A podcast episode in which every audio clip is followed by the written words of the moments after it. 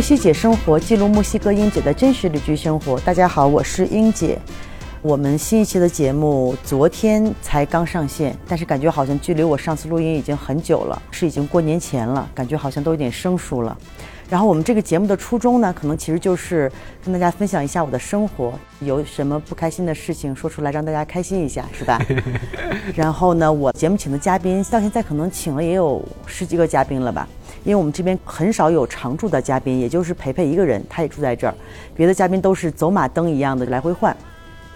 然后呢，我们的节目的嘉宾，呃，用我们的话说叫什么，就都是素人，基本上也没有什么，大家都是做着自己的工作。然后旅行啊什么的，然后呢，他们的人气都没我高。今天来了一个比我人气高的，我不高兴，因为我必须是我们人气最高的人。好，那我们有请猫哥利，修车师傅猫哥利。呃，大家好，大家好，我是修单车的，名字叫 Mowgli，然后。呃，很多人不会念，所以呢，就取了一个音叫猫哥利，念快一点就是。对于刚开始我看的时候，我说这东西怎么念呀？然后其实我们节目到现在一直是一个类似于声音博客的形式，然后也尝试了各种各样的录音方式，比如说和培培在我们两个去森林里面露营地那种森林公园录过音，嗯，我们一边吃饭一边录过音，然后还有那种现场直播还带什么下车敲门这种全套的，嗯，然后还有那种特别市井的声音，然后今天我觉得是。最舒服的一个环境，我们两个现在点了一堆火，然后夜深人静，大家都下班了，我们围着火来录音，篝火夜谈，灵魂拷问。因为这边现在还是挺冷的，是吧？嗯嗯，对。白天有太阳的时候就特别热，但是没有太阳的时候温差特别特别大。对，现在可能十度不到吧。啊，培培刚给我发信息说，明天要降温了，再降七度。What？所以明天不知道是什么样的情况。我只有一个羽绒服，我还没有羽绒服呢。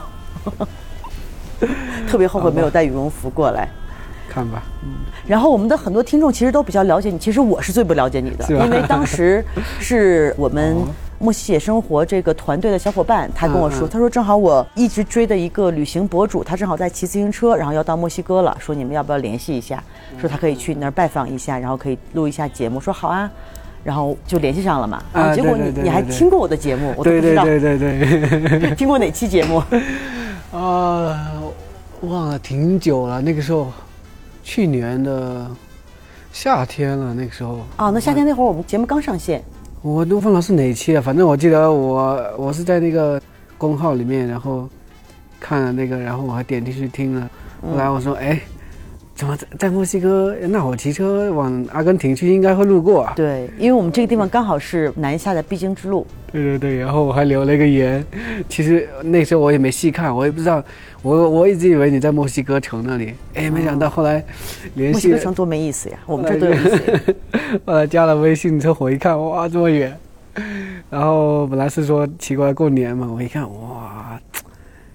这两千多公里，两千五百多公里，哇，只剩下二十天了，当时就啊一个劲儿的赶啊赶啊赶。没有不可能，最后还是做到了。哎，你当时是不是还打了个赏？我记得好像说什么先付饭钱啊？对对对对对，我当时我看到了，我说哎，那这好啊。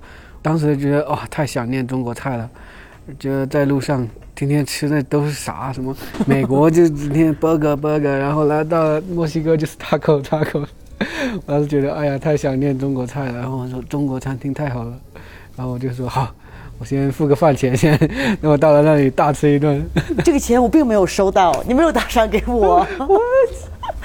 不行，让他们把这个钱还给我。没有收到这个钱。嗯。然后说一下你的名字，你的本名叫什么？我的本名叫罗明宁。罗明宁。对，因为还挺傲嘴的。对对对对对，很多不讲中文的人很难。记住也很难讲，不光不讲中文的吧，我觉得南方好多人也发不出来。对对对对对，罗明宁，哎呀，罗明宁，乐莫呢全都有了。对对对对对，分不清的都有了。所以你爸爸当时起名的时候是考虑到这个？哎呀，我也不知道咋想的，反正就起了这个名字。很多人就记不老记不住我名字嘛，然后后来就有小伙伴给我起了这个名字，Mowgli，Mowgli。然后一开始我也不知道 Mowgli 是啥。那天我们不是去弗里拉看那个秀嘛？你说你叫 Mowgli，他问他说，Nino de la de la selva，就是是丛林之子啊。好像有个电影，我记得是不是？对对对对，就是从 Jungle Book 里面来的。啊，对，然后当时我也不知道，哦，是你朋友给你起的？对对，我也没看过 Jungle Book，然后他们就觉得，哎，觉得你特别像 Mowgli，能不能叫你 Mowgli 啊？我说 Mowgli 是啥？他说是一个小说里面的人物，是一个在森林里面长大的小孩。他们说，你看你的发型，然后还有你个，你有发型吗？现在没看出来发然后型。就头发留着长头发，然后个哦，你还留过长头发呢？对对对，然后个子也小，晒得黑黑的，就觉得我特别像 Mowgli。那个时候是一三年的事情了，从那个时候开始十年了，哦，一三年的事啊，真的是十年了。十年了。然后大家就叫我 Mowgli，Mowgli 叫了十年了。后来就以这个猫格里来行走江湖，是吧？对对对对对，行走江湖也十年了，差不多吧。但当时就是相当于给你起了一个绰号，是吧？对对对对对，我当时也是花了好几天时间才记住我这个名字叫 Mowgli。呃，我过一天过一两天我又问他，哎，我叫啥名字来着？他说你叫 Mowgli。嗯，哦，那个电影有那么久吗？啊，那可能之前是不是有相应的书啊？哦，对，那个书是挺老的，后来是一六年的时候，那个迪士尼拍成了电影。哦对对。哦，你是在这个电影出了之前就已经叫这个名字了。对对一六年的时候我在北京嘛，然后后来这个电影上映的时候，哇，他们还叫我请他们去看电影，然后一堆人说你的同名电影对对对，上映了你的电影上映了，要请我们去看，然后我就买了一打电影票，然后 叫所有的小伙伴一起去看。那平常现在你的朋友是管你叫小罗，还是叫猫格里，还是叫什么？呃，还叫叫猫猫格丽猫格丽比较多，猫格里比较多。嗯，因为好像还比较容易，对对对，比较记住。这个翻译还挺容易上口对的。对对对对，猫格里念快点，猫格里猫格里就是这个。那你当时起这个名字的时候，嗯就是跟自行车完全没有关系，是吧？没有关系，我当时自行车都没有。但后来这个名字就一直延续下来了。对对对对。那你大学的时候，当时是学什么的？啊，我大学学海洋科学，具体具体就是关于海洋的各种各样的知识吧，就是嗯，海洋的环境啊，海洋的气候啊，然后物理海洋啊，化学海洋啊，然后海洋里面的生物啊，这些东西都有学，然后也都挺有趣的。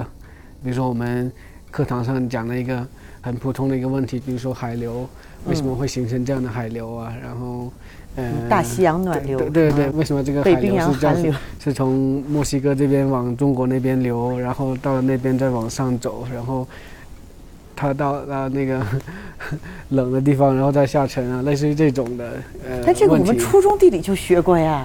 呃，我以前是初中地理课代表，我地理课哦好了。是吗？对，然后然后那我们会融入更多的这种呃参数，更多的细节，然后就会感觉是呃科学家这一挂的。对对对对对，但我上大学之后发现自己 不是做科学家的的这种那比如说你的同学们，大家现在都在从事什么样的工作？啊，我有很多同学，比如说在呃南海研究所啊、国家海洋局啊这种，类好像离我的生活好遥远。对对对，离我的生活也很遥远。对，因为呃，要往这方面去做的话，要要做科研的话呢，肯定就要读研啊、读博啊。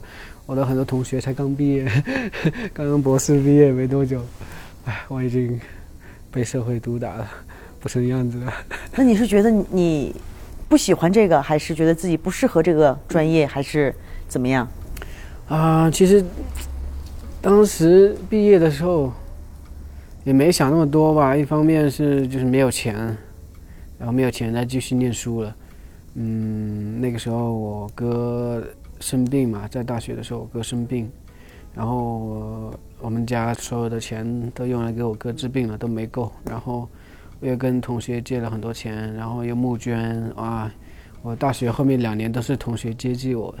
嗯然后才撑到了大四，然后到了那个时候，我已经就是，就吃饭的钱都没有了，那我只能想着说尽快找一个工作，嗯养活自己呗，就也没想着再读研什么、读博什么的，哎，可能也没有那种热情吧。如果有钱的话，我也不一定会继续读下去。继续当科学家。对对对，不是那块料吧？那然后你毕业之后是从事了相关的职业，还是我毕业之后就找了一些那种嗯不限专业的那种管培生的工作，嗯，试了几份工作，但都不太行。哎，可能那个时候也不太会做人嘛。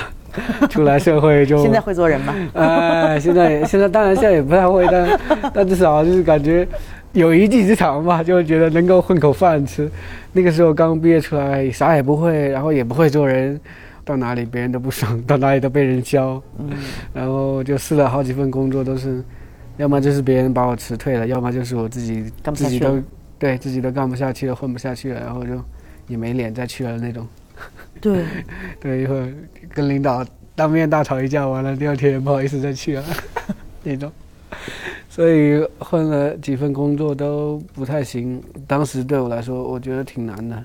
嗯可能很多人现在刚毕业的年轻人也会有这样的问题吧，就是找工作啊，找个工作不喜欢啊，或者是说各方面的问题吧，都会有。我当时也是哇，挺难的，我自己挺绝望的。当时在那个出租屋里面，呃，闷头在那个电脑上找工作啊，找啊找啊找啊找了半个多月，看来看去都一样。然后 后来觉得实在不行，我是觉得哎，还是出去走走吧，看看嗯到街上去看看看看一下真实的事情。不要总在网做的，上。对对对，有什么是我可以做的，然后就我说当时我已经没有任何那个期待，就就哦不要找什么工作，不要总想着找个什么好工作，就找一个简单的事情，养活自己先，然后我就到街上去逛啊逛，然后看了我也去各种餐厅啊，嗯那种什么那种商店啊，那种花店啊，各种各样的地方看了观摩了一下，然后后来我路过自行车店的时候，我就说哎。好像这个还挺有意思的哈，也没有那么大压力，看他们那里干活也也也挺有味道，感觉也挺有乐趣的。然后一一帮人坐在门口聊天，修车，看到哎好像挺有意思的，氛围挺轻松的，我就觉得哎还挺好的。然后我就去问他们，我说可不可以来这里当学徒啊？我还不会，但是我可以学嘛。嗯就这样问他们，他们说好啊，我们正缺人呢。嗯然后第二天我就去那个车店，从学徒开始，然后就一个月一千五百块嗯就开始干，哎，发现一转眼干了几个月，虽然呃一千五百块吧，但是感觉省吃俭用也还能够勉强勉强有口饭吃，然后当时比较轻松，没有那么对对大的压力。对对，然后氛围也挺轻松。当然工作是挺累的，一天工作十二个小时，嗯然后也是挺累的，但是我就觉得，哎，这个氛围我还能做下去。然后呢，他们也没有辞退我，那我觉得那行吧，那就接着干呗。因为这种修自行车，我记得在我的印象中，就是小时候路边，比如你要什么轮胎坏了，什么换一个叫什么什么气门芯儿对对对，什么之类的，好像小时候都是那种。换一个那个集成带，就是那个一个一个那个橡胶管。因为现在好像国内，我记得我小的时候，反正就是大家都骑自行车嘛。嗯现在慢慢的感觉，可能在大城市里面就自行车少了，大家现在都换成了电动车呀，可能比较轻松一点。对那你所谓这个修车店，现在修车店跟我小时候印象中的那种修车店不太一样吧？我感觉不是路边那种、一个修车呃对，有师傅吧？一个有一个正经的门脸，然后呢，那个店还开的挺好的。因为我们小时候好像不分那些什么什么山地车、什么公路车，嗯小时候就是那种大家骑着上面就是用来代步的那种自行车。我们修的比较多，可能就是那种平时大家骑的那种山地车啊、啊公路车、啊、也是这样的，也修这种车。但因为现在不是还有很多那种很高级的自行车，对对对，就就那种啥都修。因为觉得你就补个胎什么的也赚不了什么钱，对挣不了什么钱打个气。对啊对啊，所以后来我自己开店的时候，我修车都不收钱的，我觉得这三五十块钱呢是也发不了财。啊现在都三五十，小时候好像补一个胎几毛钱吧。啊，对对，补胎一般来讲就是补胎，我都会教他们怎么补。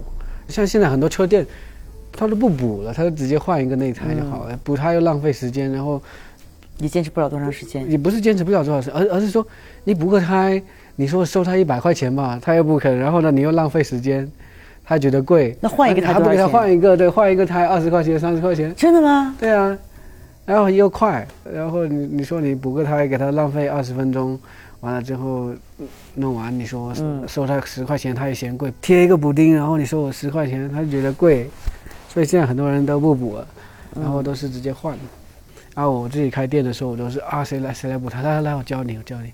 嗯，啊，那然后你在这个自行车店工作了多长时间？啊、我当时在广州的车店修车修了一年多吧，一年半吧。然后基本上掌握了各种技术。对对对，经过了考核，成为了一个专业的修车师傅。修车师傅有没有什么证啊？呃，当时我没发什么证儿，但是确实是正儿职八经的经过，对，正儿八经的经过考试。嗯，然后后来我就去北京了。哦，就直接从广州学到了技术之后，翅膀硬了。对，然后当时在广州怎么说呢？就是技术到位了，可以独当一面了。可以自立门户了。对对对对，差不多。然后后来有两个小伙伴，一个南非人，一个波士顿人，他们就在北京想要做竹子自行车嘛，但他们关于自行车这方面又不是特别专业，嗯不是特别懂，他们就希望找一个这个专业的修车师傅嘛。嗯哎，刚好当时我在广州碰到他们，然后呢也聊得挺开心的，然后他们就邀请我去北京。嗯一开始我也不知道要不要去，感觉这个事情也不知道靠不靠谱。嗯然后他们就说：“哎，嗯，要不你先来看一下，我帮你买个票，你先来看一下。”嗯，然后他们就帮我买了个票，就去了一趟北京。哎，发现还挺有意思的。当时在那个北锣鼓巷廊家胡同那里，那就是那是我的地盘。是吧？然后去了之后觉得，哎，这地方 真有趣哦。啊，就觉得哎呀，比广州有意思多了。那是哪年呀？一五年啊，一五年的秋天，一五年的秋。哎，北锣鼓巷有修车店吗？有自行车店吗？当时有一个在郎家胡同，然后呃我去了一趟，我就觉得哎，这挺有意思的。而且当时一五年的时候，北京的胡同里面还是各种各样的人，还挺多的，因为那个时候可以租房嘛。对，因为我的店是二零一五年九月底关的，把店卖掉的。啊，我是一五年的九月初去的。啊，那你九月初就住到北锣鼓巷了是吗？对对对对，那可能还擦身而过呢。啊，对，然后我去了北京之后，我就觉得哎，这挺有趣的，然后我就决定，我就跟广州的老板说了一下，我说我还想去北京嘛，嗯，然后广州的那车店的老板也很实在，他说去吧去吧，觉得哪里有意思就多出去闯闯吧，年轻人就该多出去看看。然后他说你啥时候回来了？告诉我，炖个老母鸡等你。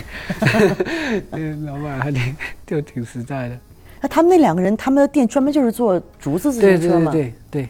为什么要用竹子？竹子这种材料有什么特殊的吗？啊，其实也没什么特殊的。讲到底，其实，嗯，很多人说竹子很环保啊，但是你说，嗯，你做几个自行车，能顶个什么用呢？对吧？也改变不了什么。而且你，你做了竹子的车架，你其他的配件，你还是得用普通的自行车配件，也都一样的。然后也都跟普通的车店一样，你要进货也有很多的包装，什么嗯，都差不多的。其实，呃，我不会刻意说这个竹子有什么环保。其实讲实话，其实没有这个。你就是做竹子自行车的，你这不是自己给自己拆台吗？呃，就实话实说嘛。嗯，那那其实对于我讲实话，用竹子这个来做自行车，就是因为当时我们其实更多的是说要做一个课程了，就是说要做一个教人做自行车的一个课程。那这个竹子这个材料呢，又便宜又好用，然后你弄坏了再换一根就好了。然后呢，也很好上手，你锯也好，打磨也好，都很好加工，比你用其他的材料好用嘛。那不是别的车架，你就买个车架就好了嘛？但车架的话，就是你还是很难，就是说，你想每个人定做一个嗯，不同尺寸的、不同需求的，然后你每个人都不一样，每个人不一样，你找车，你啊这个找工厂，是还可以量身定制，对？对对对你有什么样的需求，什么样的高度？对对对，然后你去找工厂，没有人给你做的，嗯，啊，每个人我说我这个要做一台，这个要做一台，这个因为现在都是流水线的嘛，出来都是可能对对车架的尺寸都是一对对，样的。你想做一个什么，可能啊，五百台起吧。嗯 所以当时我们就觉得用竹子，从我的角度讲哈，说老实话，就是因为这个材料好用，然后它是一个很好的教学材料，嗯就这样。你说它骑起来有多不一样？没什么太大差别。那性能呢？比那种现在不是还有一些很高级的材料，什么什么什么碳，什么什么碳啊，纤维对对对，什么你之类的你要你要跟那个专业的那种竞赛的自行车比的话，哎，怎么说呢？肯定是不如那种专业啊，那种那种专业的自行车，一辆可能好几万块，人家花了那么多的投入，呃，那么多的这个资金在研发，就是为了强化这个性能，嗯就是为了让它又轻又硬，就是为了让它在形状风阻更小。那人家花了那么多的研发和投入，就是为了去强化这些性能。嗯那你说你随便挑根竹子来，肯定没办法跟人家这个比。但是呢，对于绝大部分我们这种业余的这种非职业的爱好者来说，就是你车再好，其实大部分其实主要还是看腿。对我骑我自己做的竹子自行车上妙峰山，我很少很少碰到谁比我快的。真的。我印象中，除了我自己约人，今天约这个高手一起去爬一下，嗯，平时你说你随机去的话，真没遇到过谁比我快的。很多次我跟大家一群人，可能十几二十个人一起去，每次都是我先上去。所以还是腿比较重要。对啊，对于我们这种业余爱好者来讲，还是腿比较厉害。你是在自夸吗？啊、就不不是说我我我我的我的意思是说，大家不要整天就是看这个这个啊这个器材，不要整天比器材。骑车嘛，还是要多骑，还是要，目的是在于锻炼身体，不在于说。对，因为现在大家很多，包括这些户外运动啊什么的也越来越多嘛。对啊对啊很多人就是就比拼装备去了。对啊、拼那个装备有什么意思？不就多点钱，少点钱？举这个例子，就是希望大家，不管你现在有什么车，先上路再说。对对对，你有啥车你就骑啥车，然后你多骑你就会变快，然后你你骑多了你就会有经验。对，因为我记得我的好朋友在北京之前是他们很早做那种户外行业的，最早。好像刚开始的时候，因为大家的信息也不是很透明，然后大家也不是很了解，嗯国内做户外的也不是很多。然后我记得我大概二十年前吧，嗯我想买一个登山包，然后当时就给我推荐说啊，这个你看中间这块材料这是什么降落伞的材料，这是什么这个的材料 那个的材料。嗯但其实后来背起来觉得也一样，但不得不说那个包贵的包确实背了二十年，现在那个包还没有坏。真真的是挺结实的，但是这些装备就不重要嘛，就是主要还是你要上路，你要真的去做这个事情。真的去用，真的去骑。对，因为现在很多人搞运动就是啊，我要去滑雪，还没学呢，我先把一套装备配齐了，然后或者是我要骑自行车，我就先买一个最贵的什么几万块钱的自行车，嗯嗯但是最后可能骑不了两次，然后就觉得对啊对啊没有什么，因为因为可能你对这个东西你先投入了很多，你就会有一个期待，嗯，然后人就是比较容易稍微飘一点，就不会那种脚踏实地的，你真的去享受这个运动。嗯，那你们当时做这个足自自行车，客户多吗？教了大概多少个人？大家很有兴趣吗？做这个？嗯，其实还是很小众的，然后我们可能每周末会有一期工作坊，然后可能会有四五个人这样子，就，就大家一起做，对对，来参加那个工作坊，然后我那几年在北京可能教了，哎，呃，english is good。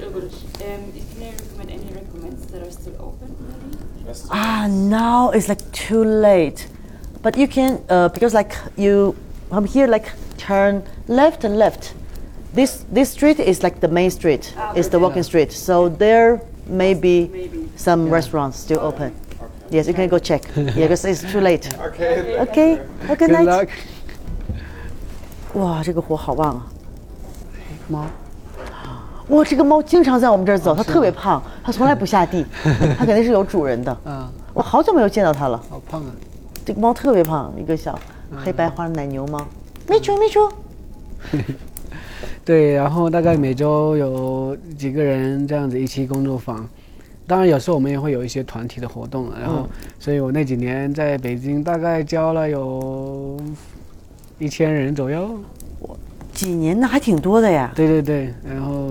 那每个人都做出自行车了吗？大部分都是这样子，对，呃，有一些那种团体的，可能就是说，也许公司啊或者学校的课程那种，可能就不是每个人都做自己的自行车，然后呃，大部分都是说自己做一个自行车，这样子，所以其实那几年挺有趣的，就是我感觉也是因为那几年吧，就是让我哇接触了特别特别多的人，世界各地的都有，嗯，就感觉当你接触的人多了之后，你就会发现哇，这个世界这么就是这么复杂，这么多元化，然后你就会意识到原来自己之前的这种呃想的问题啊，各方面的都很狭隘，然后就意识到这个世界多么广阔。对，因为像我们从小被教育的都是啊，好好学习，上大学，然后找一个好的工作，什么银行什么这种都是要找一个铁饭碗。嗯因为现在像我的同学，我是学会计的嘛，嗯嗯像我的同学基本上现在都是在一些大公司呀、大银行啊这种，好像我应该是唯一一个有点就是不务正业的人。你可能也差不多吧，呃，对对，我我你的科学家同学都在呃搞科研。对对对对，我基本上也是同学里面呃为数不多的那种，就到处就是啷啊浪，然后一事无成的那种。哎那也不，其实我同学他们都很羡慕我，觉得我的生活比较有趣。那然后大概在北京做了几年做竹子自行车？嗯、我一开始是在北京待了两年半，然后后来我又去了上海。嗯，我去上海的同时呢，我又在回北京，然后断断续续就是北京、上海来回跑嘛。为什么要去上海呀、那个时候，因为有另外两个小伙伴，他们相继都走了，都不干了，就只剩下我自己了。嗯然后呢，我当时觉得说，哎呀，只剩我自己的话，我一个人在北京好像不太好弄啊，我就去上海。上海有一个小伙伴，嗯，一个塞尔维亚人，然后就是怎么你的你的小伙伴都是外国人？对，当时也很很很奇怪，就是做这个事情之后，感觉认识的朋友很多，个外国人，比如说我去了上海，哎，反倒去投靠一个塞尔维亚人，对啊，你作为一个中国人，你 去投靠一个外国人，对对，然后呢，他当时在上海住的比较久了嘛，然后呢，他在上海就认识的人也多，然后也是一个特别热心的人，所以我就上海投奔他，我说，哎，嗯我有这个朋友跟我一起相互照应的话，可能做什么事情也会容易一点，嗯，所以呢，我就去上海开了另外一个工作室。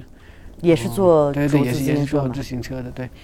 然后后来这个朋友呢，他就收留我在他家住了一个月，然后帮我找房子、找工作室的空间，然后跟我一起装修，还帮我付了一个季度的房租，嗯，哎，特别好，还帮我找了一个兼职，说，哎，你先做个兼职挣点钱，要不然你没有钱，你就会很有很大压力。嗯，很周到的一个人。后来我就在上海落脚了，然后站稳脚跟了。然后后来觉得，哎，北京有很多朋友时常联系我，然后我就说那行吧，那我再去北京 再搞一个工作室吧。然后就呃联系了一个开木工坊的朋友，然后借用他的那个场地，在那边做另外一个工作室，然后就北京、上海两边跑。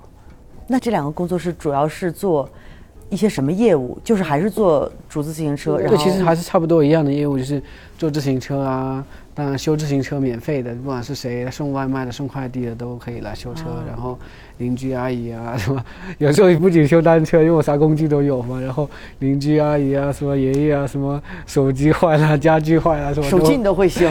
都会跑过来。有时候他们有些问题嘛，他们老年人不太清楚嘛，如果有啥问题都会跑过来我那里修一下。对对，然后那平时就是坐自行车，然后也会去学校上课，上什么课？呃，修自上自行车上自行车课，对，还有自行车课呢？对啊对啊，有一些一些国际学校会开这样的课。哦，就是真的吗？对对对，当然主要也就是国际学校嘛，他会开这样的课，嗯然后让学生就是多接触一些动手的啊，一些机械的东西啊，学修东西。那你是去教课还是你去？我我去教课，啊对对，教一些这样的手工课，对，然后呢，有时候也会给一些公司做一些一起做自行车啊这样的一些活动，嗯、像这样的话，这种去学校上课啊，或者给公司做这种活动的话，可能就会稍微挣一点钱吧。嗯啊，平时做自行车的话就。主要是在玩儿，主要是个爱好。对对，挣不了多少钱，哎，偶尔有这样的项目的话，就可能多挣一些钱。对，当时在北京、上海都是这样子，嗯，还是差不多一样的业务来回跑。嗯，那听起来你的修车生涯还挺丰富的。哎，对对，我觉得其实修车吧，就是这个事情吧，嗯，是挺有意思的。但是我觉得最让我呃觉得有意义、有价值的，还是在这个过程中认识了很多很多的人，各行各业的、各个年龄段的、不同国家、不同文化、不同背景的人，哇，然后真的是，我觉得会让你就是长很多见识，以及会让你看待很多问题更加的深入。一个自行车修出了这么的高度，这么高的高度。呃，对，比如说以前我是一个其实很害怕讲话的人，嗯，然后我可能上课老师提问提到我站起来，我可能回答一个问题，我都紧张到说不出话，然后脸红到耳根子那种。但是你看这些年接触了这些人之后，你会发现哇，其实各种各样的人都有。然后呢，你就会发现你可能你有各种各样的缺点，但是你看到那么多人，每个人都有各种各样的缺点，每个人都也有各种各样的优点。你接触的人多了之后，你就会意识到自己，不管你再怎么奇葩，你再怎么。呃，能怎么样嘛呃能怎么样？对，你还其实你一放到这些人当中，你会发现你自己其实很普通，然后也也很平庸的一个人，你就觉得其实人没必要一天到晚就要争个你高我低，然后或者是没必要一天就是要没有人会故意挑你的刺儿。对对对对，没必要要要要证明自己有多完美多那个。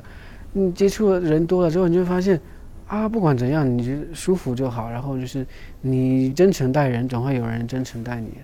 嗯啊、然后这个过程中让我变得就是更加的放松，更加呃接受自己。对，更加接受自己，然后嗯、不再那么自闭吧，然后就感觉打开了很多，然后也放松了很多。然后因为我觉得东方人，尤其我们中国人，或者是比如东亚、日本人啊，嗯我们那种传统就是比较谨慎，比较害羞。嗯嗯嗯，像我也是，其实我年轻的时候，我更年轻的时候，我现在很年轻。嗯我更年轻的时候，好像 我也是不是很喜欢说话。就你看这些年来，后来我的朋友们就跟我说：“哎，怎么觉得你现在越来越话痨了？”对吧？对吧？然后你看，包括现在，我现在搞了一个播客，你知道吗对啊，我觉得这个就是当你接触的人多了之后，你就会，你就会有这样的感受，就是觉得说，哎呀，真的人没必要处处都要证明自己有多厉害，处处都要证明自己有多完美。嗯，不完美其实也没什么，不完美才是常态。然后看到了各种奇葩之后，你就 就会觉得自己还挺正常的对，就觉得自己还挺正常。然后之后你就就觉得哎，挺放松的。一旦你放松下来，我觉得别人也能够感受到你的那种状态，然后别人也会跟你放松的相处。你看我以前可能在人面前一句话都都说不流畅那种，但是后来我可以就是在各种场合上课啊，然后扯这个扯那个，甚至就是用英语上课，然后就、有时候我可能会一天就是那种活动比较长的，我可能一天从早讲到晚，讲七八个小时，就你从一个自闭、自闭的人变成了话痨。对对对，就感觉还是一个发现自己的一个过程嘛，就觉得这个是一个嗯特别好的事情，在这个修车的过程中，有很多的呃改变。其实这些人教会我很多东西，还是生活中学到的智慧。对对对，比如说他们教会我讲英语啊，啊，他们教会我怎么上课啊，嗯，啊，他们教会我就是怎么去教别人，就是说你一个东西你会是一回事儿，对，但你怎怎么么去教别人对你怎么会。去教会教给别人又是另外一回事儿，然后啊，各种各种各样的改变吧，给我的生活。对，因为你像我之前在国内，我也不跳舞，咱们国内好像也没有怎么跳舞。但我到了墨西哥之后，最近你你也发现了，就是 每天都在跳舞。然后因为当你跳到一定的程度的时候，你就会有一个瓶颈。嗯我前一阵子就有点觉得，因为我们去跳舞，有时候朋友会拍一些视频，后来我看了之后，我觉得啊，为什么我跳了这么久还跳得这么差？就觉得也不是差，就是那些技术你都学会了，都会你就会转圈呀、或者什么技术，嗯，但是就是没有他们的那种，西班牙语叫叫 support，就是没有那个味道。啊啊啊！因为可能我们从小没有受这个文化的熏陶，嗯，然后呢，像他们，比如拉美人，他们从小就算他们不会那些技术，但他们的你一跳一扭，就感觉那个那个味道就就很对。味道就是。所以之前我就有一段时间，我就觉得啊，就都想放弃，我说我不想跳舞了，真是太烦了，我怎么跳也跳不到他们那么好。嗯后来因为前两天也是来这过年的那个瑞，他就跟我说了一句话，因为他之前也是在美国住嘛，他也去跳舞。他说有时候我们就会觉得怕那种在公共场合出丑，嗯因为我觉得我们可能亚洲人都比较担心这一点，尤其我们中国人就不会放得很开。嗯但是他说，其实他说你看。大家在一个 studio 里面跳舞的时候，所有人都看着镜子里面的自己，根本没有人看你。对？我觉得说的也挺对的，嗯所以那样之后反而会更容易释放自己，因为跳舞你就是要一定要释放自己，你越紧张越身体比较紧，你的身体就会越紧，反正跳不出来。嗯嗯后来我觉得也可以放飞自己了，结果昨天太放飞自己了，上次下课的时候。跟我的舞伴，我一个转圈，一个肘击直接打到了他的牙上。嗯就哎呀，就就太太放飞自己，太放松了。因为之前一直觉得是噩梦，因为老师上课的时候，第一堂课就是说你女女生转圈的时候一定要把手贴在自己的身体上，说要不然就会打到男生的脸。嗯就没想到我昨天专身手是贴在身体上了，结果肘 抬得太高了。我还跟他说哇，我说我说你没事儿没事儿吧。我说你要是需要去看牙医，到时候你跟我说。但是应该也没有太大事，因为我我也没有疼，嗯就是那个声音特别响。嗯，没咬到舌头应该就没事。是吧？也也没有出血，没有没有见血。嗯嗯，那就行。那你最后，比如你像有两个工作室，还有一些别的一些项目教课呀，或者一些别的，按理说应该收入还不错，在正常人的眼里面，应该算是一个比较成功的一个事业，是吧？还算是比较成功，呃，就在世俗的角度，你可以赚到钱，你可以有你的朋友圈，你有你自己的喜欢的东西，那一段时间好像我我感觉我确实是，我以前从来没有那么多钱，就是我以前从来没有觉得口袋有富余的钱过。然后那段时间我我我哎，我刚之前不是说我在大学跟同学借了很多钱嘛？那几年我不仅一下子把那些钱都还完了，然后哇一下子还发现哎我我怎么刚还完钱？哎，过一阵子我又又有几万块在在兜里。因为我小时候从小都过惯了那种很朴素的生活嘛，小时候家里穷，然后到大学是这样子，然后就一直过了那种很紧巴巴的生活吧，然后就习惯了，也不怎么花钱。哇，那个时候意识到，哇天啊，我挣钱还蛮快的我花一收一下子又有几万块，哎，收一下子又有几万块，然后那个时候还觉得，咦，怎么我我突然有那么多钱，然后也不知道干啥，然后后来我呀，我我特别会花钱。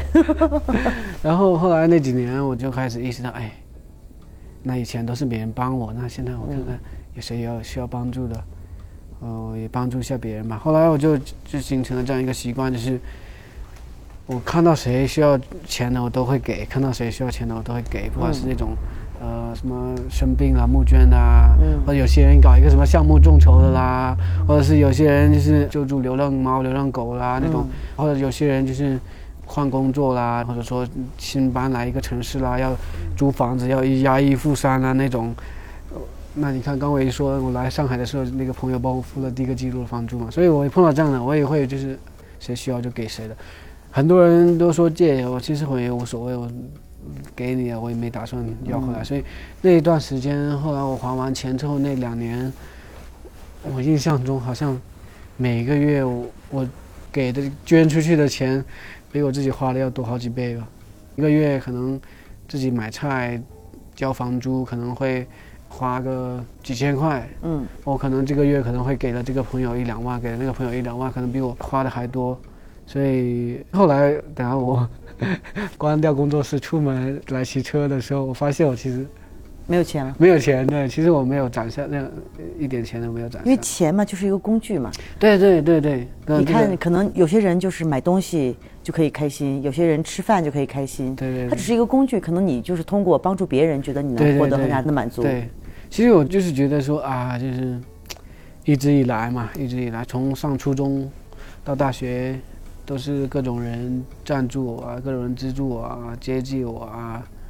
刚好也其实也没也没多长时间，我出发骑车第一次出发，二零二零年，嗯，其实我就毕业五六年，嗯，前面两三年 学技术，然后呢，慢慢开始能够学到一技之长，开始挣点钱，然后攒一些钱还给之前借我钱的亲戚朋友啊、同学这些，然后到后面两年就是哎，突然发现自己有一些富余的钱了。然后呢，就可以帮助这个，帮助那个，啊，那两年对挣的钱大部分都给别人了吧，反正我自己没怎么花。但是你你也没有考虑啊，将来我要把这个钱留起来，我去干点什么？当时就一直就觉得，哎，反正我还年轻，反正钱好赚。哎，对，以后想干啥需要钱再说，反正钱嘛都好赚。而且我发现就是说，其实如果你就是习惯了作为一个诚信的人。你和朋友之间互相诚信对待的话，其实你会我会发现你其实你不缺钱。你如果在别人那里有这个诚信，有这个信誉在，你任何时候你要需要钱的话，你都可以找到钱。我觉得，对，因为钱这个东西就是你越是把它看得很重，越是那种抠抠搜搜的，然后反而就会你赚不到钱。对啊，对啊。反正我你真的是放松了之后，把它看得很淡，有时候就会很容易的就来了。啊，对对对，我记得我刚去上海开工作室的时候，有个朋友说，听说你刚在上海。开工作室你需要钱吗？需要钱可以借点钱。我说我现在不需要，我就又拿这个钱，我也不知道干啥。对，就是我觉得我今天能够自己把这个房租挣了，把它付了，啊，就挺好的。然后，嗯，就是有多少钱干多少活呗。然后也没必要说啊，我先把这个钱先拢过来。反正我就觉得，对，只要你形成了这样的一种口碑，或者说这样的一种诚信吧，就是建立了这种信任之后。我记得我那几年也也有挺多次，就是说找朋友要钱做这个，要哦，我想做这个事情，我需要一些钱，但是我现在也没有钱。我印象中，我每次找朋友要钱借钱什么，没有哪次说失败的，就是朋友都很信任嘛，因为我一旦有钱，我就会给还给他。所以其实，嗯，只要你习惯了这种诚信，别人也都知道你这样的一种诚信之后，其实你就不是个事儿。对对对，钱不是个事儿。对，钱就不再是一个问题，其实。那按理说，像你这样有两个工作室，假如继续发展下去的话，再开更多的，嗯自行车修理托拉斯。那然后当时怎么就突然放弃了这个行业，开始嗯，准备出发？其实就跟你任何人都一样，你做一个事情久了，你总会陷入一种怀疑嘛，就觉得说，哎，我这我把这个项目做完了，然后钱收了，然后又开始下一个项目，就这样子。完了之后，那个时候其实，当时我记得我我应该一个月差不多会。就是交完房租所有的，可能剩下之后可能会收入两三万块钱这样的吧那。还不错。对我当时我觉得，哎，这挺好的，没想到啊，对，你看我开餐厅这么辛辛苦苦，一个月挣不了两三万。对，然后当时我觉得说，哇，一开始我一个月一千五百块吃饭都不够，啊，那没想到过几年，哎，有一天我也可以一个月挣两三万块钱，我当时觉得还挺轻松。但是呢，我可能没有那种野心吧，就说啊，我要在上海买一套房什么的。当你没有那种计划、没有那种野心的时候，你你就会觉得啊，好无聊啊，就是感觉每天做完这个项目，去这个学校上完几堂课，又去那个学校上完几堂课，就觉得啊，久了之后也开始就是陷入一种怀疑。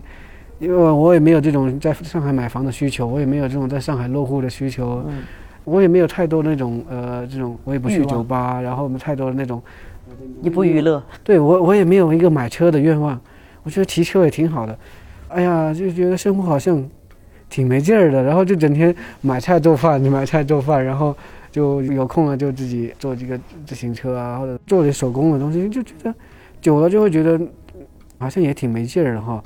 然后呢，我一直就是也想去骑车嘛，然后我一直也也觉得说，哎呀，每次有什么做了这么多自行车，对，做了那么多自行车，每次帮别人修车，让别人开开心心去骑车，然后每次到别人有什么比赛啊、什么活动的时候，我又去不了，我又这这边上课，我这边忙这个忙那个，好像一直都没有空骑车。然后当时我记得有一个爱尔兰的朋友，他打算从北京骑回爱尔兰，嗯，他说要不要一起去？他说你要跟我一起去，我就放心了，反正有你修车，你 可以我修车就对对，他说后勤保障。对对，有有你在我就放心了，你反正你专业修车的，然后我就不担心了。他就怂恿我跟他一起去，我说哎，听起来挺不错的，嗯我也哎我也想去，但是后来我感觉工作室啊，这太忙了，然后也去不了。然后呢，其实到了临近了，他就说，哎呀，其实我换了一份挺好的工作，我也不想去了。然后后来我们就这样子，两个人都各自的计划都改变了，然后都没有去。所以其实人生就是有时候你有很多计划，但是就会向现实低头。觉对对对对对，就就觉得我还有哎我还有工作要做，对呀对对对对对我还有我还要赚钱。对呀、对呀、然后就这样子就没去嘛。但是呢，这个事情哇，我还一直还是挺惦记的。我觉得我还是一直还是挺想去的。然后后后来我就想，不行啊，我觉得这家伙不去，我自己去吧。但是啥时候去呢？你一旦有了这想法之后，你会老经常惦记，经常惦记。但是你又说啥时候去呢？也不知道。嗯，哎呀，然后后来我记得，真正促使我下这个决定的是，我当时我去北京找这个木工坊的朋友，说在北京再开一个工作室的时候，他朋友就说：“那你现在开两个工作室，啥计划？你要招人吗？还是你要哦，其实一直就是一个人在做，是吗？对对对，一直都是我一个人在做，忙的时候就找朋友帮忙。啊，对对对，然后嗯，朋友就问你下一步啥计划？我说，哎呀，我也不知道啊，我现在一直惦记着去骑车，然后呢，哎呀，自己这个也想找个人，但是好像又很难找到一个合适的这种伙伴，然后一边又想去骑车，也不知道啥时候去。哎呀，我朋友就说，你去哪里骑车啊？我说你平时没空骑。我说，我说我想骑车骑到欧洲去，然后再从欧洲去去非洲什么的。骑个车去去妙峰山骑一趟就行了嘛，干嘛非要骑这么远？哎呀，我当时就就就就就就想说，我想，哎呀，我想想骑一趟大的，想骑一趟远的。干比大的，对对，我朋友就说，哇，这个想法有意思，但是你如果只是这样想的话，你，哎呀，这样不好，这样没机会的。我年轻的时候，我也有很多这样的想法，那想法是很浪漫的。但是你你只是想想的话，你看我现在五十岁了，很多事情我没有做。还没去吃呢。对我都还没做呢，我现在五十岁了。然后哎，我朋友就说，现在呢，我们就是社会上就是工作，人家有一个什么事情，我们一般都是这样子的，就是说你要定一个日期，定一个目标，你定个日期，你什么时候出发，这个然后具体化，对对具体一下，不要总是想，对，你要把它变成一个具体的计划，然后你定一个什么日子，你决定什么时候出发，然后你再倒回来想想你现在应该做什么准备，然后嗯，哎呀，我觉得这朋友真的是给了我临门一脚，我觉得哇，对对对，是这样子好。然后后来我就在日历上圈了一个日子，说啊，明年今天我就出发。然后我就倒退回来说，哦，我要攒钱啊，哎呀，我要整一辆这个专门骑这一趟长途的车，然后呢，我需要各种各样的装备，然后呢，哎呀，我还需要人来照看我的工作室，然后当时我就，哎呀，想了列了好多，那个我就是一条一条的去做吧。然后呢，就也就开始攒钱，然后呢，也开始物色人，找人来找一个土地嘛，相当于，嗯然后找人来帮忙接手我的工作室。其实并不顺利。嗯等到我一一年之后想要出发的时候，其实我就准备了一辆自行车，然后别的也没准备，然后也没找到人来帮我接手工作室。结果到画圈那一天还是没有出发。对，没有，我出发了。然后等到我快到那一天的时候，我发现我也没有人帮我照看工作室。那我说是好吧，那我关掉吧。嗯然后呢，我说我攒钱呀，但是好像前阵子又把那个钱给谁给谁了。然后，然后临近的时候，我发现我也没啥钱了，就要准备很多装备，但是我只有一个自行车，其他的好像也没钱买了。我，哎呀，然后就感觉临近的时候就觉得啥啥好像也不行，然后。我就跟朋友说，我说完了，我我打算这个日子出发，但是我啥也没有，我现在只有一个自行车。然后朋友就帮我说啊，那你缺啥嘛？你说嘛。我说我我还不知道啊，我肯定要需要头孢啊，肯定需要这个做饭啊，肯定需要睡袋，肯定需要帐篷啊这些，我就大概列了一个清单，然后就发给这个朋友，你有啥？你有啥，然后这个朋友给我帐篷，那个朋友给我锅，那个朋友给我什么驮包啊，说那个朋友给我手机，那个朋友给我什么蓝牙音响啊，各种各样的，然后就，然后一下子把我的装备都凑齐了，完之后呢，还想问我还缺啥，我说我缺钱。然后有有朋友说，那那那那那我们想办法，嗯，要不搞个众筹呗？嗯，朋友间互相传一下，然后让大家都都出手赞助一点。然后呢，当时就搞了一个那个众筹的那个那个那个 PPT 啊，什么都做好，就发给朋友，发给这个，发给那个。嗯。然后哎，真就有一个朋友就是哎，好像说，哎，友情赞助你几万块吧。嗯然后就有些朋友给我一点，有些朋友给我一点，然后另外有一个朋友给了我两万块，然后当时我大概就是揣着大概就是两万多三万块钱，嗯，我第一次就出发了，从上海出发，然后骑到了北京。那个是哪一天？画圈的那一 啊，画圈画圈的是二零二零年五月一号，哦，那那会儿刚疫情，怎么对。但是我觉得说不管他，我都签了，这一天我肯定要去啊。说到做到，对，说言出必行。然后呢，我就在五月一号之前先骑到了北京，然后在北京隔离完之后，刚好五月一号，然后就嗯从北京出发了，还有好多朋友来送我当时，然后我就从北京出发，然后就我就挑那些我没去过的省份嗯去转了一圈，后来一路骑到了新疆，就打算从新疆鄂尔果斯口岸一路出去骑到欧洲嘛，但是那个哈萨克斯坦那一直不开嘛，嗯因为中国也一直不不开，所以他们也不开。我就在那等了挺久了，我还加了那个边境的那个口岸的那个警察的微信，嗯他说快了快了，我们有消息了，据说下周就开了。他说那个文儿下来了，我告诉你，现在已已经已经在传那个消息了，只是还没有正式的文儿下来。他说下周应该下周就好了，我到时候我微信告诉你。嗯，然后就在那里等啊等等等等了两周，结果那家伙说，我问他怎么样了，他说，哎呀不行了不行了，现在形势急转直下，然后不能开，开不了。对对，开不了，开不了。然后我说那好吧，那我掉头回去吧。然后掉头回去，又骑回了上海。不是，我掉头回去，本来准备去西藏的，结果我刚从北疆去到南疆，哇，马上新疆就要封锁了，越来越严重了。然后我就赶紧就是买了一个机票，从那个库尔勒，库尔勒相离。对对，库尔勒相离，就从那个库尔勒飞去杭州，嗯还不能直接飞上海，飞上海要被隔离，嗯我就飞了杭州，再从杭州坐高铁去上海，就没被隔离。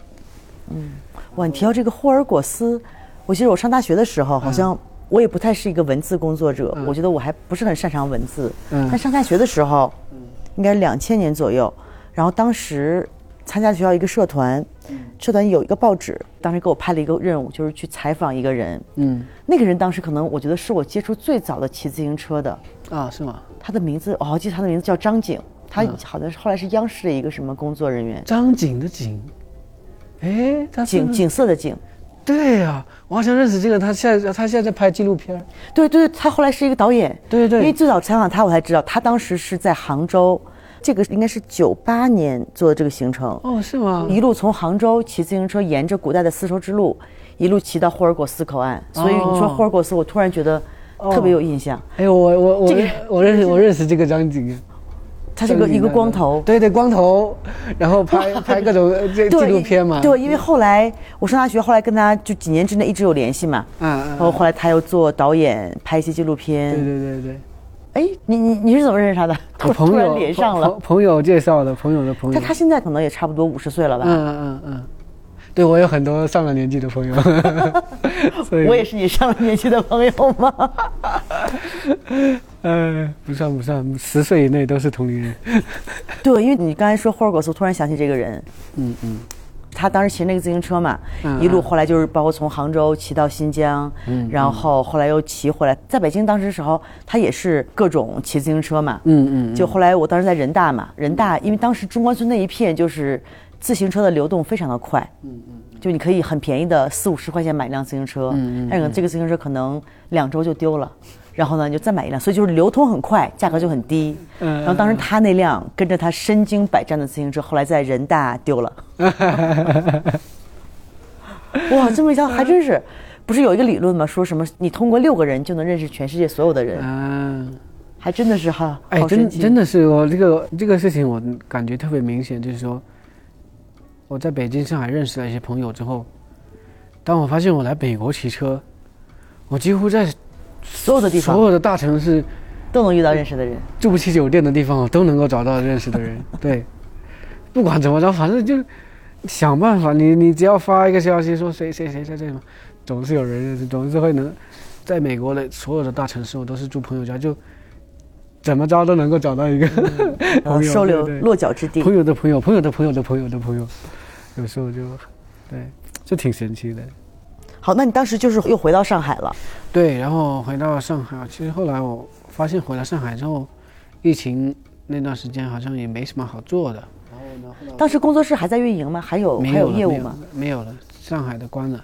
然后当时我想了想，我觉得哎，我还是去北京吧，感觉嗯北京那里朋友还在那里嘛，就是那个木工坊还在那里，然后东西也都还在，而且我觉得，嗯，朋友那里好像可以有个照应嘛，所以我就回上海看一看，然后看一看上海的朋友，然后就又去了北京。我就在北京等啊等，等啊等，然后帮朋友遛狗、喂猫，然后住朋友家，一等等了一年半。到去年的四月份的时候，北美这边就开放了嘛，嗯，然后我就觉得说，OK，那可以出发。这边先开放，那我就先往这边来嘛，我就先反着来，就最后再从霍尔果斯口岸进，从欧洲那边，然后因为当时你最初的计划是怎么一个计划？当时我是计划从北京骑到欧洲，然后再从欧欧洲转一圈之后，从欧洲往南下去非洲嘛，非洲骑完之后再来那个阿根廷，飞到阿根廷，然后从阿根廷往北骑骑过来，往北骑到美国之后呢，再从美国回去，就是刚好绕啊地球一圈嘛对对对，转一圈。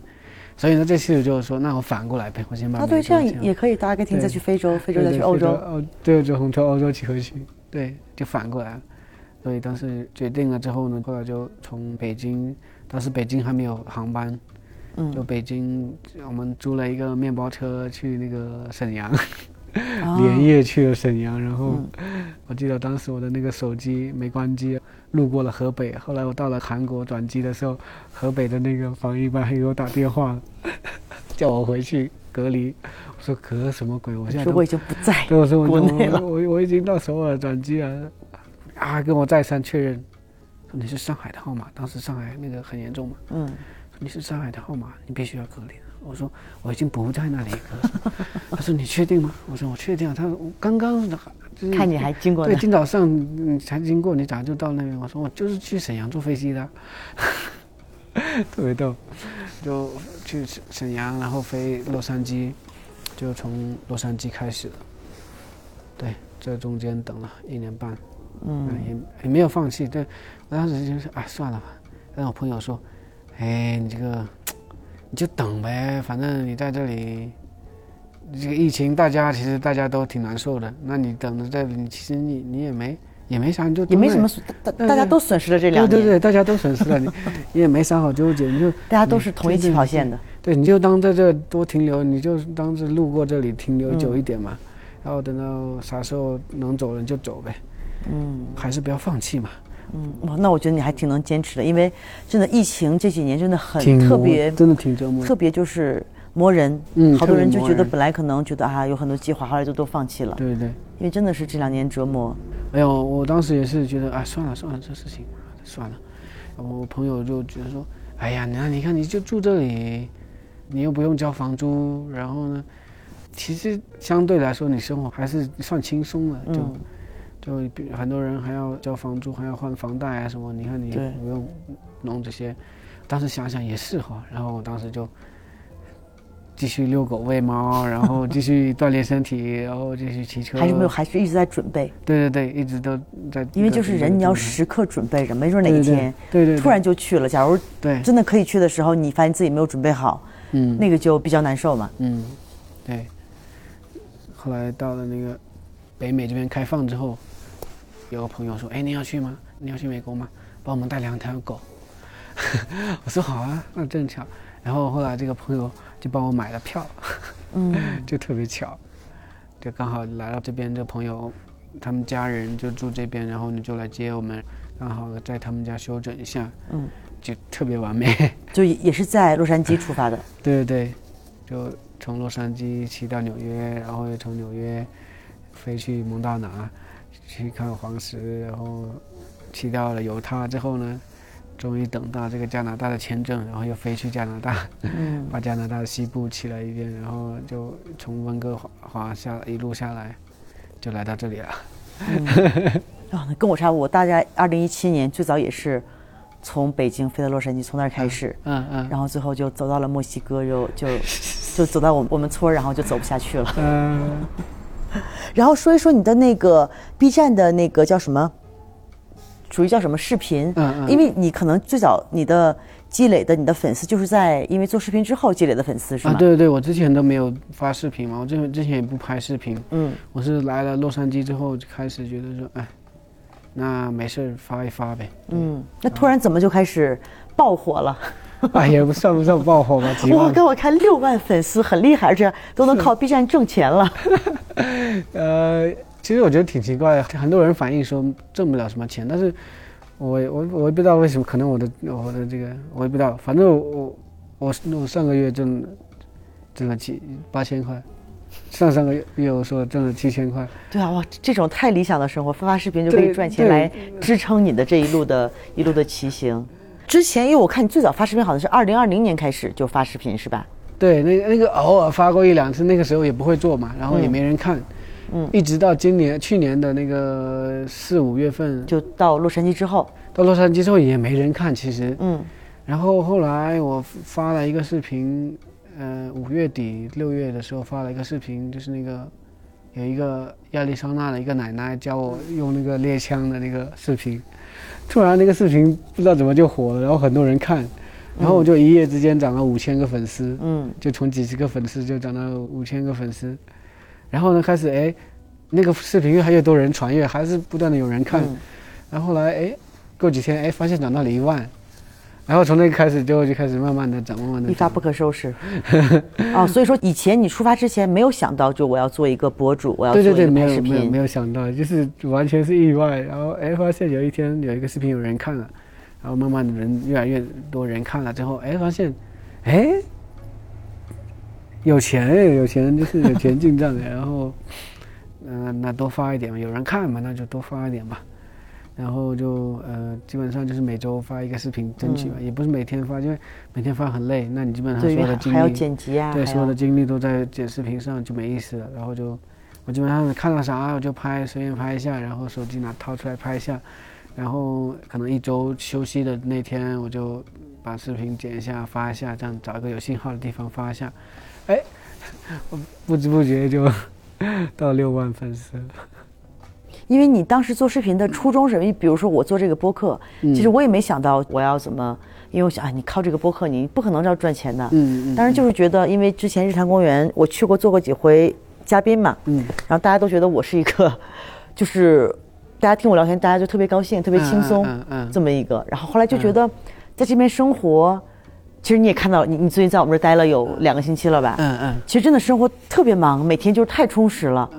然后觉得可能现在很多人上班也挺苦逼的，有些嗯人可能迫于各种 各种原因吧，嗯大家可能不能活得很开心，比较有压力，需要释放一些压力。嗯因为我觉得可能通过我聊聊天，跟大家分享我的生活，觉得包括大家给我的反馈都是很正面的，嗯就觉得嗯可能也得到了一些快乐。像你说的，就可能通过你看别人的生活，自己会得到很对，受到很多的启发。嗯嗯所以可能一直就这样做下来了。包括当时去年也现在做了半年，做了三十几期节目了嘛。嗯嗯嗯所以现在有时候我也会挺有压力的，觉得哎呀，你有这些粉丝，大家每天在期待着你你的新节目。嗯嗯 嗯对，但是后来我觉得就是放轻松就好，就是你每天只要做最真实的自己，嗯你只要不要去刻意的去作秀啊或者怎么样，嗯就其实真实的东西是比较能最能感动人的。嗯包括可能很多呃节目的听众也说啊，说就是因为我的节目就是特别真实，因为我可能就是这周我养了个猫，跟大家分享我养了个猫，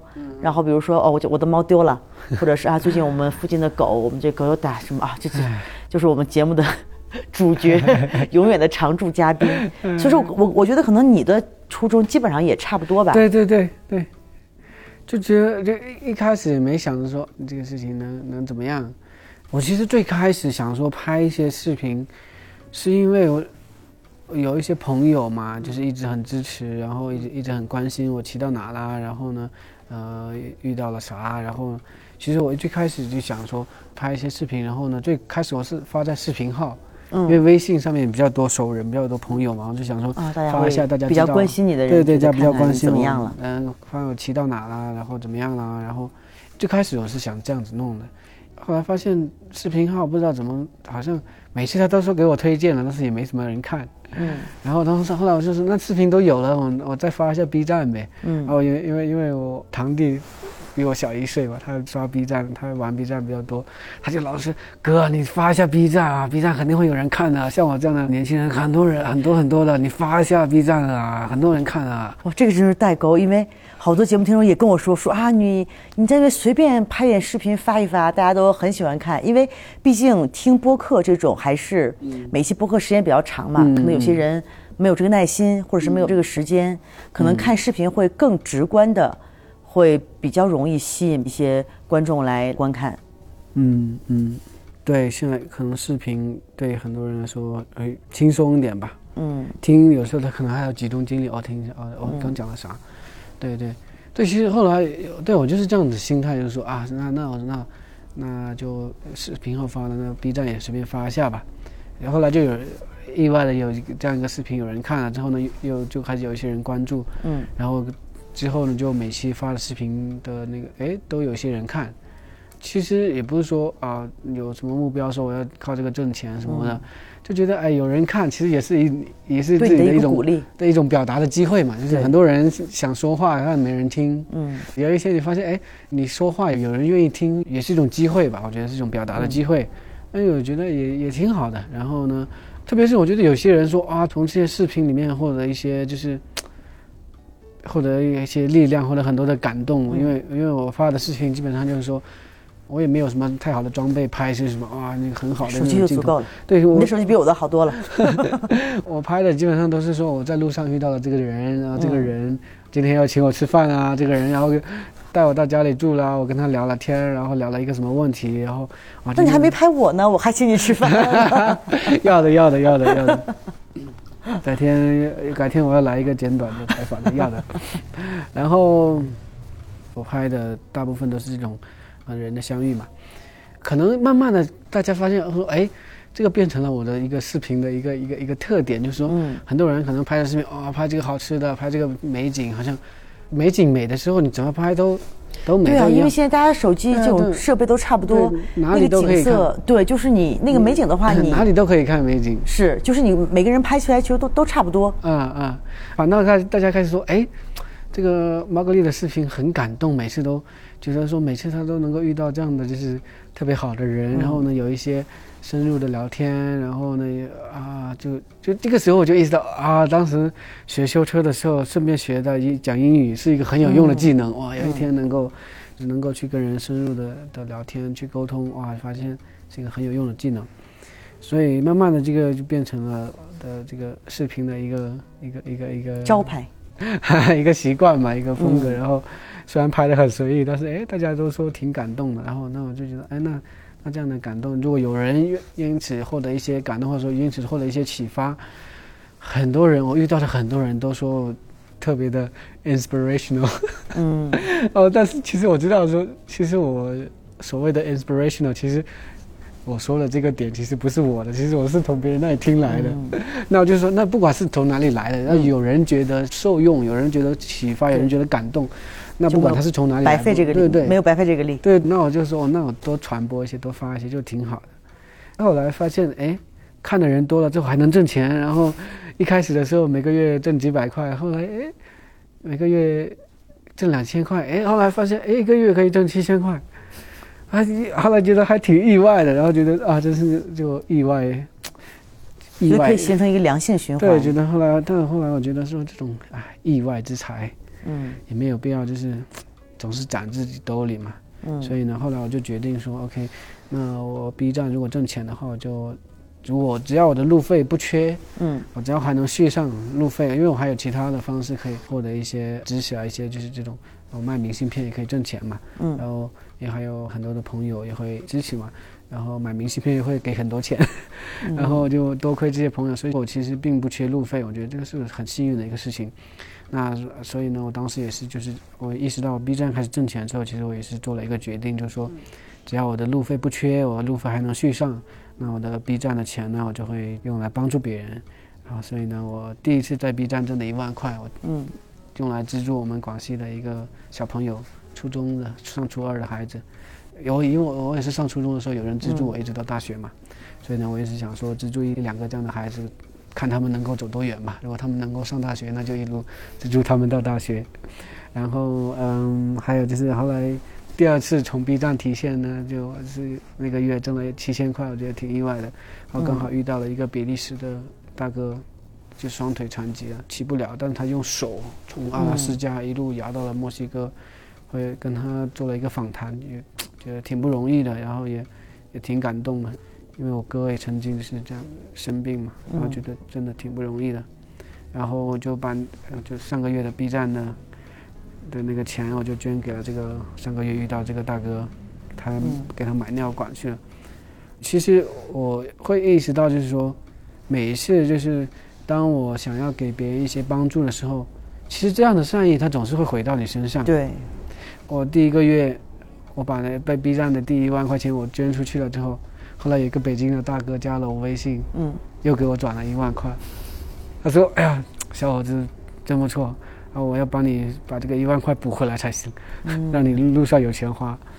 你看，我把这个上个月的七千块捐给了这个比利时的哥们儿之后呢，我跟他做了一期访谈嘛，然后我那个视频发出来之后，有一万多人看，没有，刚才我看是哦，一百多万，一百多万，对对，一百多万人看。所以呢，其实我也不知道哈，他们说 B 站不好挣钱，但其实你看上个月我也没怎么发视频，但是上个月你看七千块又回来了。然后就是有时候我我刚刚在前面，我可能这个人特别可怜，我给了他几十块钱，嗯，哎，我骑到前面，然后又有人请我吃饭什么，啊，这种事情太多了，每次都这样。对，所以说我觉得这个才是你整个发视频最吸引人的地方，就是它不是专门我拍一个美景，或者说拍路上遇到的人，还是拍就是跟人的一些呃一些互动，真的很很真实的一些。拍一些很真实的人，对，所以我说，我觉得可能，因为我们现在的人吧，可能我我们总是会觉得说啊，人性怎么怎么样怎么样，就可能而我们在网上看到这种事情多了之后，好像确实好像我们感觉，包括我们自己有时候可能都没有这样的勇气说哦，去信任一个陌生人，去真诚的对待一个人，那可能就是觉得好像真诚最后总会被套路这样子。但是我发现，当你真正的走出去的时候，你真正的去接触这个广阔的世界，你会发现有很多很多真实的人，他们真诚的去做人，他们真诚的对待陌生人，哪怕只是一面之缘的陌生人，他们也愿意真诚对待。然后你会发现啊，很其实很有有很多很多这样的真诚的人，然后其实给很多人一种鼓励，包括我自己。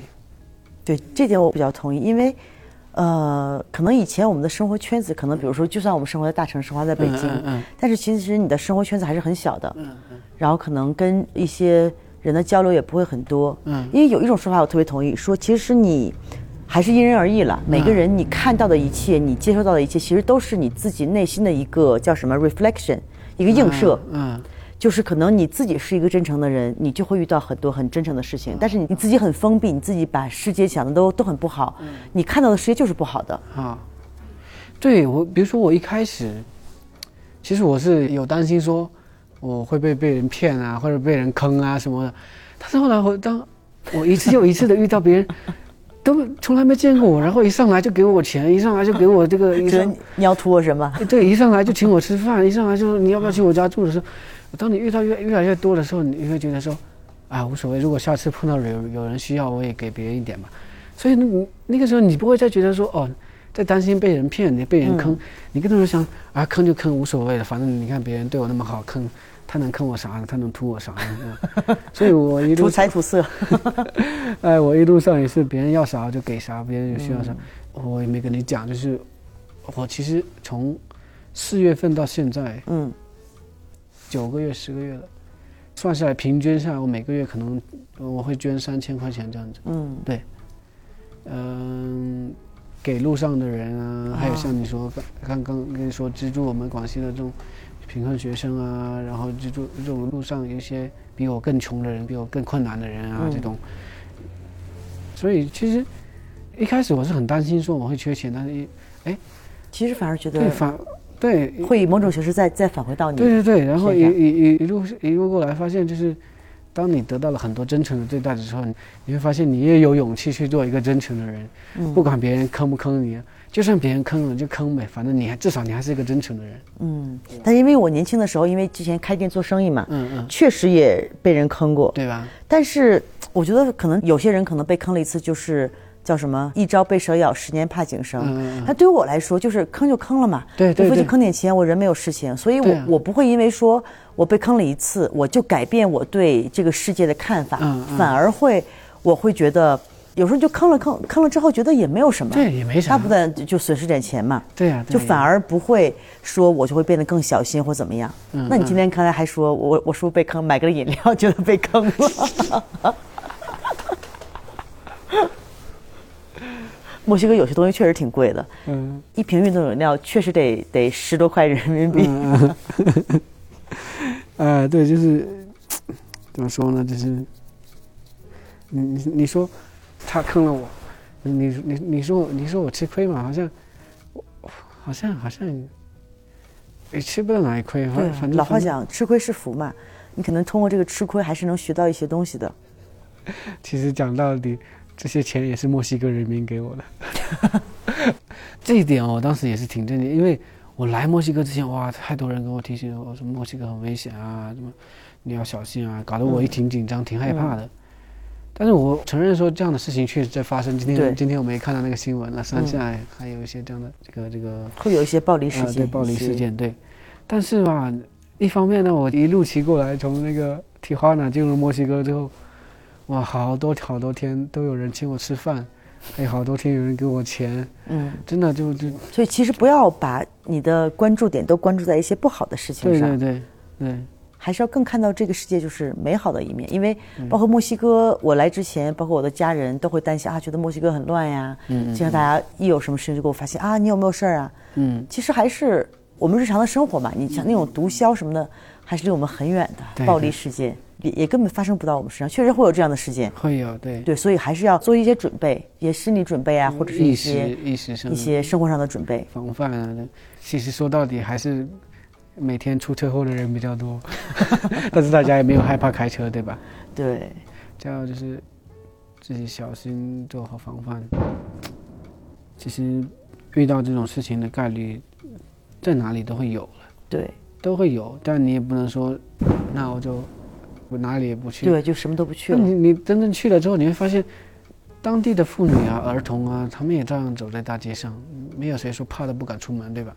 嗯对，就是不要因为这些，一定要自己亲自去看一下，对对对对，不要总是去听那些那些事情。真实的世界和我们感受上和我们听到的，其实区别是很大的。就一个是不能把这种所有的事情都太浪漫化，但是嗯也都不能太把它丑恶化，嗯嗯，还是要就是真实的生活，脚踏实地的生活。对对对。嗯那我们这些也差不多了。然后今天围炉夜谈也挺晚了，明早还要打网球。今天基本上就是大概说了说前因嘛，嗯，然后等我们下期再说一说后果 再搞一些提问环节。所以说，我们的听众们，假如对猫哥利有什么想发出一些灵魂拷问，欢迎大家留言，然后我们会专门搞一个问答环节，让大家问的越尖锐越好啊！要要拿出什么？那那个记者叫什么来着？不是鲁豫，鲁豫我跟他学学不了，那个叫什么？毅力劲。毅力性，拿出毅力性的能力。好，那我们这期就这样，下期继续，然后看哪天，假如天冷的话，我们再烤个火，嗯，再聊一下。那就跟大家说再见。好，拜拜拜拜，下期见。